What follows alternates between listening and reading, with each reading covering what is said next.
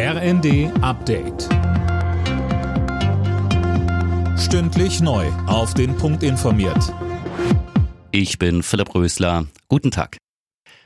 So ein Silvester darf es nicht noch einmal geben, das sagt Berlins regierende Bürgermeisterin Giffey nach den Silvesterkrawallen. Sie hatte sich heute mit Einsatzkräften getroffen und will nun eine konsequente Strafverfolgung, mehr Ausrüstung für die Polizei und die Verbesserung der Sozialarbeit.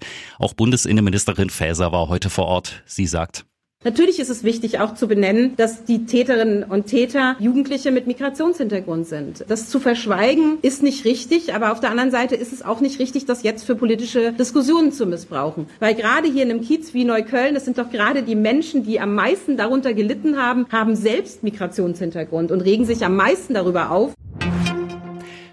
Deutschlands Entscheidung, der Ukraine nun doch auch Schützenpanzer zu liefern, wird von vielen Seiten begrüßt. Der ukrainische Präsident Zelensky sprach von einer sehr wichtigen Entscheidung und bedankte sich. Auch die Union findet den Kurswechsel von Bundeskanzler Scholz gut. Das Wahlchaos in den USA geht weiter. Bei der Wahl zum Sprecher des Repräsentantenhauses ist der Republikaner Kevin McCarthy auch in der elften Runde gescheitert. Rechte Hardliner seiner Partei halten den 57-Jährigen für zu moderat, Dirk Justes. Ja, und dabei hatte McCarthy den Abweichlern schon weitreichende Zugeständnisse gemacht. Eigentlich ist diese Hängepartie unnötig, denn die Republikaner haben eine Mehrheit in der Kongresskammer und somit wäre eine Wahl McCarthys eigentlich reine Formsache. US-Präsident Biden bezeichnete den innerparteilichen Machtkampf der Republikaner als peinlich. Heute soll es einen neuen Anlauf zur Wahl eines Sprechers geben.